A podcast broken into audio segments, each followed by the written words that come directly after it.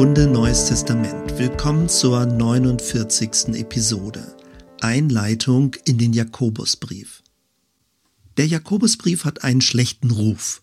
Das hängt insbesondere damit zusammen, dass Martin Luther diesen Brief abwertend als Strohherne Epistel bezeichnet hat und ihn deswegen fast ans Ende des Neuen Testaments einordnete. Aus Sicht Martin Luthers wird die Botschaft des Evangeliums durch den Jakobusbrief eher verdunkelt als erhellt. Er befindet sich zwar notgedrungen in der Sammlung kanonischer Schriften, sollte aber seiner Ansicht nach nicht allzu ernst genommen werden. In dieser Episode versuche ich dir deutlich zu machen, wie wichtig bei der Auslegung von biblischen Texten das Framing ist. Je nachdem, wann sie datiert werden, welcher Kontext vorausgesetzt und welche Intention des Briefes vermutet wird, kommt man zu ganz unterschiedlichen Schlüssen. Es reicht also nicht, nur den reinen Text zu lesen. Man muss auch reflektieren und transparent machen, warum der jeweilige Text in welche Richtung hin ausgelegt wird.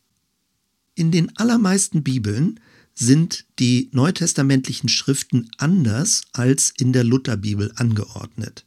Zunächst kommen die Briefe, die von Paulus verfasst wurden oder seinem Gedankengut zugeordnet werden. Direkt danach kommt der Hebräerbrief, dessen Autor unbekannt ist. Unmittelbar daran schließt sich der Jakobusbrief an. Zusammen mit den beiden Petrusbriefen, den drei Johannesbriefen und dem Judasbrief werden sie seit der frühen Kirche katholische Briefe genannt. Katholisch nicht im konfessionellen Sinne, sondern von der Ursprungsbedeutung her. Das griechische Wort Katholikos meint allumfassend, weltumspannend. Damit werden also Briefe bezeichnet, die allgemein an die Christenheit und nicht nur an eine einzelne Gemeinde verfasst wurden. Jakobus adressiert seinen Brief an die zwölf Stämme in der Diaspora. Manche meinen, dass damit tatsächlich die zwölf Stämme Israels in der Zerstreuung gemeint wären.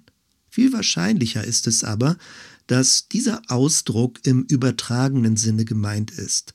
Es meint dann die Vollzahl des Volkes Gottes im neuen Christusbund. In Bezug auf die Datierung des Jakobusbriefes gehen die Einschätzungen weit auseinander. Je nachdem, wo und wann der Jakobusbrief verortet wird, liest man seine Botschaft völlig unterschiedlich. Einige wenige plädieren dafür, dass der Jakobusbrief möglicherweise der früheste Brief im Neuen Testament ist früher sogar noch als die Paulusbriefe. Für eine frühe Datierung spricht, dass im Jakobusbrief die meisten Anklänge auf die direkte Verkündigung von Jesus von Nazareth zu finden sind. Wenn man dieser Einschätzung folgt, würde der Jakobusbrief damit eine besondere inhaltliche Nähe zur Botschaft des irdischen Jesus aufweisen. Paulus hätte dann erst im zweiten Schritt das Evangelium für die griechische Welt übersetzt.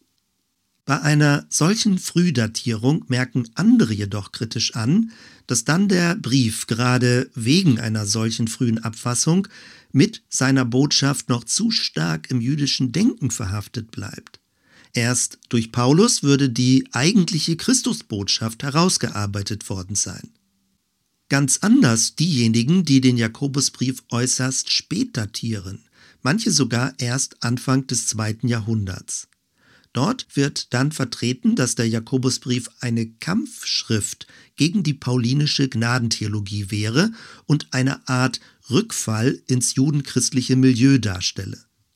Umgekehrt könne man aber auch vertreten, dass der Jakobusbrief versucht, Fehlentwicklung, die sich aus der paulinischen Rechtfertigungstheologie ergeben haben, in sinnvoller Weise zu korrigieren.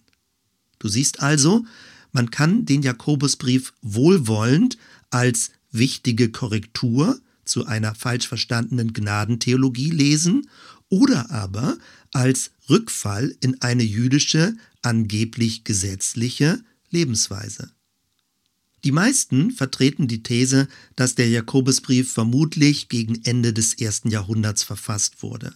Die Themen, die darin angesprochen werden, insbesondere die Kritik an den sozialen Unterschieden, scheinen eher in die zweite oder dritte Glaubensgeneration zu passen. Eng mit der Datierungsfrage hängt auch die Frage nach dem Autor zusammen. Welcher Jakobus hat den Brief verfasst? Wie viele Jakobusse gibt es überhaupt im Neuen Testament? Die Antwort lautet fünf. Da ist zum einen der Sohn des Zebedäus, der Bruder von Johannes.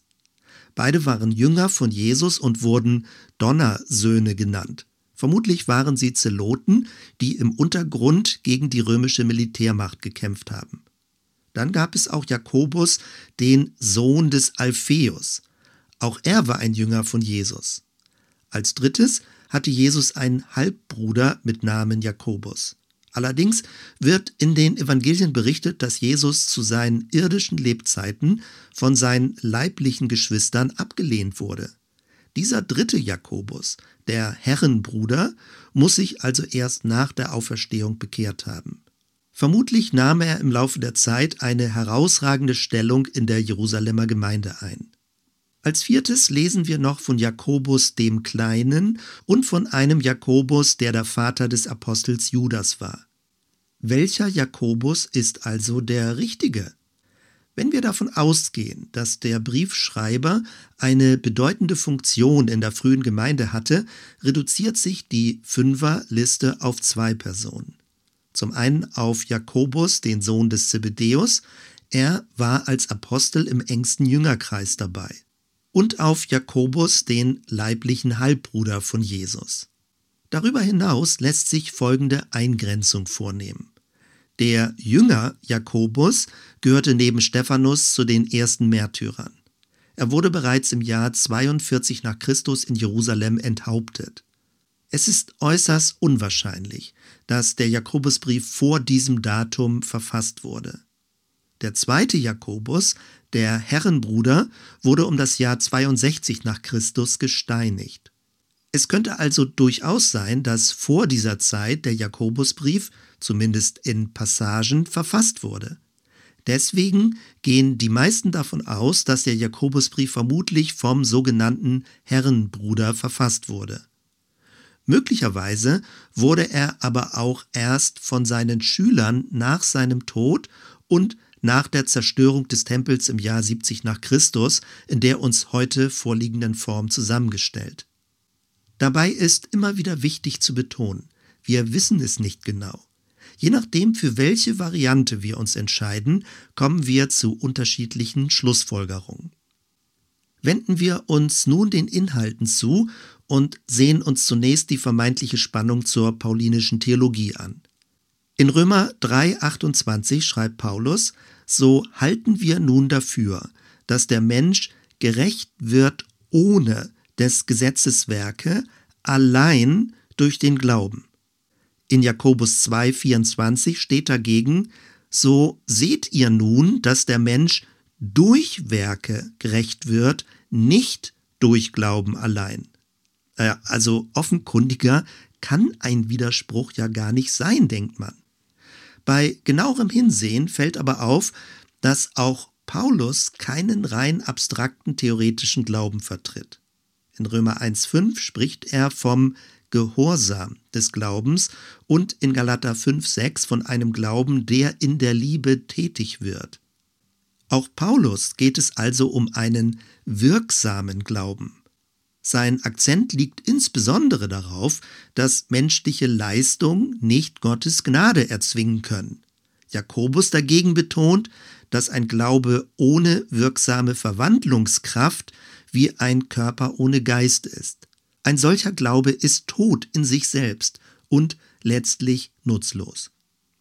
Leider ist es so, dass der Jakobusbrief in der Auslegungstradition häufig als jüdisch-christlicher Widerpart zu der Gnadentheologie des Paulus gelesen wurde. Man wird damit vor die Wahl gestellt, ob man eher dem vermeintlich leuchtenden Evangelium des Paulus folgt oder mit Jakobus in eine angeblich dunkle judenchristliche Gesetzlichkeit zurückfällt. Mir scheint diese Kontrastierung unsinnig zu sein. Wenn Jakobus sich überhaupt gegen paulinische Aussagen wendet, dann am ehesten gegen spätere Fehldeutungen der Gnadentheologie. Viel besser scheint es mir deswegen zu sein, so wie der Neutestamentler Udo Schnelle vorschlägt, den Jakobusbrief unabhängiger von Paulus im Rahmen der jüdischen Weisheitstradition zu lesen und zu deuten.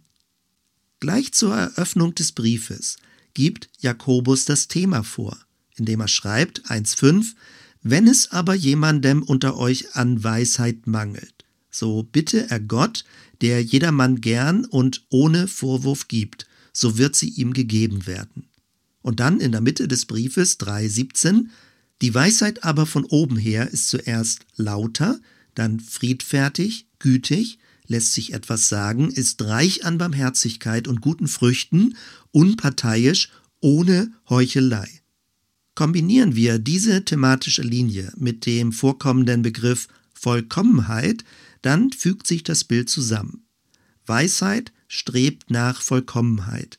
Vollkommenheit aber nicht im Sinne von Perfektion, sondern als Vollständigkeit, als Ganzheit, als Integrität. Auch eine fehlerhafte Person kann in diesem Sinne vollkommen sein. Vor diesem Hintergrund erklären sich die scharfen Mahnungen im Jakobusbrief. Das Gegenteil von Vollkommenheit ist Spaltung eine innere Widersprüchlichkeit, eine mangelnde Stimmigkeit. Ein anderer Begriff dafür ist Heuchelei. Das ist es, worum es dem Jakobusbrief geht. Ein praxisorientierter Glaube ohne Heuchelei und Selbsttäuschung. Und genau dieses Thema wird in den fünf Kapiteln aus verschiedenen Perspektiven variiert und entfaltet. Im Nachfolgenden möchte ich dir mehrere Bereiche nennen, wogegen sich der Jakobusbrief wendet, indem er sich einerseits gegen eine heuchlerische Frömmigkeit ausspricht, plädiert er andererseits für eine integrale weisheitliche Lebenspraxis. Erstens gegen chronische Unentschlossenheit. Möglicherweise kennst du den Ausspruch, dass Zweifel die kleine hässliche Schwester des Glaubens sei. Manche sprechen sogar davon, dass Glaube ohne Zweifel kein echter Glaube wäre. Der Jakobusbrief stellt sich in Kapitel 1 mit aller Klarheit gegen solch eine Sicht. Und er betont, dass wir unser inneres Hin- und Hergerissensein nicht auf Gott projizieren sollen. Gott ist Licht und es ist kein Schatten in ihm. Um nicht falsch verstanden zu werden, auf dem Weg zum Glauben oder in Krisenzeiten gibt es durchaus ernste Rückfragen und Abwägungen, ob man sich der Botschaft von Jesus anvertrauen kann. Diese ehrliche Suche würde im Jakobusbrief nicht als Zweifel bezeichnet werden. Ihm geht es vielmehr um einen zersetzenden Zweifel, welcher sich dabei auch noch als besonders fromm gebärdet. Es geht um ein sich nicht festlegen wollen, um den Zwang, alles immer neu in Frage stellen zu müssen und mit nichts zufrieden zu sein. Ein solch scheinbar frommer Zweifel ist in Wirklichkeit Heuchelei. Denn die Fragen, die dabei gestellt werden, suchen gar nicht nach einer Antwort. Eine weisheitliche Sicht dagegen ist fähig, sich selbst zu reflektieren und in sich die Zerrissenheit zu erkennen, welche fälschlicherweise auf Gott projiziert wird. Zweitens. Gegen theoretische Gläubigkeit. Wenn der Jakobusbrief in Kapitel 2 die Werke des Glaubens betont, geht es nicht um Werkgerechtigkeit. Die Gnade Gottes wird nirgends in Frage gestellt. Vielmehr wird gelehrt, genauso wie wir es auch von Jesus lesen, dass echter Glaube eine Kombination aus Hören und Tun ist. Das Hören allein reicht nicht. Ein nur innerlicher Glaube, der nirgends sichtbar wird und zur Anwendung kommt, ist eine bloße Einbildung. Solch eine theoretische Frömmigkeit, solch eine bloß gefühlte Gläubigkeit ohne Veränderung zum Guten ist nutzlos und letztlich eine Selbsttäuschung, also Heuchelei. Damit steht Jakobus nicht im Widerspruch zu Paulus. Auch Paulus hat zu seiner Zeit schon damit gekämpft, dass seine Gnadenlehre als Alibi für Nichtstun oder sogar zum absichtlichen Sündigen verwendet wurde. Eine weisheitliche Sicht dagegen strebt danach, dass Glauben, Reden und Tun integriert werden. Kurz formuliert, sage, was du tust und tu, was du sagst. Genau das führt uns zum nächsten Punkt. Drittens. Gegen eine gespaltene Zunge. In Kapitel 3 finden wir den berühmten Abschnitt über die Macht der Zunge. Sie kann aufbauen, aber auch eine verheerende Wirkung entfalten. Die kleine Zunge ist wie ein Feuer, das Wälder in Brand setzen kann. Schlechtes Reden hinterm Rücken ist wie ein Krebsgeschwür in einer Gemeinschaft und hat eine äußerst zersetzende Wirkung. Der Jakobusbrief ist ein sehr praxisorientierter Brief. Ihm geht es um eine gelebte christliche Gemeinschaft. Wer sich seit vielen Jahren in Gemeindearbeit engagiert, kennt das Problem. Oftmals geschieht das Reden hinterm Rücken unter einem frommen Vorzeichen. Man behauptet, sich fürsorglich nach jemandem zu erkundigen und möchte ja nur mal seine Meinung zu einem Vorfall äußern. In der Art der Wortwahl, durch Halbwahrheiten und Gerüchte, durch Tonfall und Gestik wird jedoch Misstrauen gesät. Aber gerade nur so viel, dass man dafür nicht zur Rechenschaft gezogen werden kann. Ein weisheitlicher Lebensstil dagegen weiß um die Macht der Zunge auch der eigenen, und setzt Sprache sorgfältig und achtsam ein. Viertens. Gegen Überheblichkeit und Statusunterschiede. Es gibt viele Möglichkeiten, Unterschiede herauszustellen. Unterschiede im vertikalen Sinne. Wer ist wohlhabender? Wer ist klüger? Wer hat mehr Erfahrung? Wer kleidet sich eleganter? Wer ist besonders begabt? All dieses ist nicht schlecht, solange es nicht zu Überheblichkeit und Arroganz führt. Aber genau das scheint bei den Adressaten des Jakobusbriefes der Fall gewesen zu sein. Theoretisch gilt dann zwar, bei Gott sind alle Menschen gleich. In der Praxis scheinen dann aber einige gleicher als gleich zu sein und bevorzugt zu werden. Wer darf wo sitzen oder wo parken? Wer wird besonders geehrt und gegrüßt? Wem wird mehr als anderen gedankt und überhaupt, wer ist der oder die Wichtigste im ganzen Land? Eine weisheitliche Lebenssicht dagegen bewahrt vor solch einer Überheblichkeit. Und sie wertet andere Menschen nicht ab. Sie behält eine demütige Grundhaltung und achtet darauf, dass alle willkommen sind und integriert werden. Der Wert kein Ansehen der Person, ist dann nicht bloß eine leere Floskel. Und fünftens, gegen Desinteresse an Glaubensgeschwistern. Wenn man die Formulierung wir sind eine Gemeinschaft verwendet, gerät leicht aus dem Blick, dass das Gemeinschaftliche nicht automatisch entsteht. Eine Gemeinschaft entwickelt sich durch mein aufbauendes Verhalten. In Kapitel 5 konkretisiert es der Jakobusbrief in zwei Feldern. Zum einen wird das Gebet für Kranke betont. Darin zeigt sich die konkrete Fürsorge für Menschen, die Not leiden. Und zum anderen geht es um Interesse an Glaubensgeschwistern, die die Gemeinschaft verlassen haben. Eine echte Gemeinschaft fragt nach, wenn jemand nicht mehr kommt. Modern formuliert, der Wert der Freiheit, also dass man frei ist zu tun und zu lassen, was man möchte, kann leicht kaschieren, dass es eigentlich um mangelndes Interesse geht. Das Reden von einer christlichen Gemeinschaft ist dann zu einem Gerede und zur Heuchelei geworden. Weisheit dagegen hilft, über sich und die eigenen Bedürfnisse hinauszusehen und auch danach zu fragen, was dem anderen dient. Zum Schluss. Der Jakobusbrief enthält viele Ermahnungen und ist teilweise anstrengend zu lesen. Das stimmt. Wenn man aber die drastische Sprache dahingehend liest, dass es um praktische Probleme geht, die deutlich angesprochen werden müssen, dann bekommt man leichter Zugang. Und Ermahnungen, so anstrengend wie sie sind, machen deutlich, der Jakobusbrief sieht Menschen nicht als Opfer ihres Verhaltens und ihrer Situation. Ermahnungen weisen den Weg, dass Veränderung möglich ist. Letztlich sind sie Ausdruck davon, dass Menschen in ihrer Selbstwirksamkeit und Handlungskraft ernst genommen werden. Ein weisheitliches Weltbild sieht Menschen als Akteure auf dem Weg zu einer besseren Welt.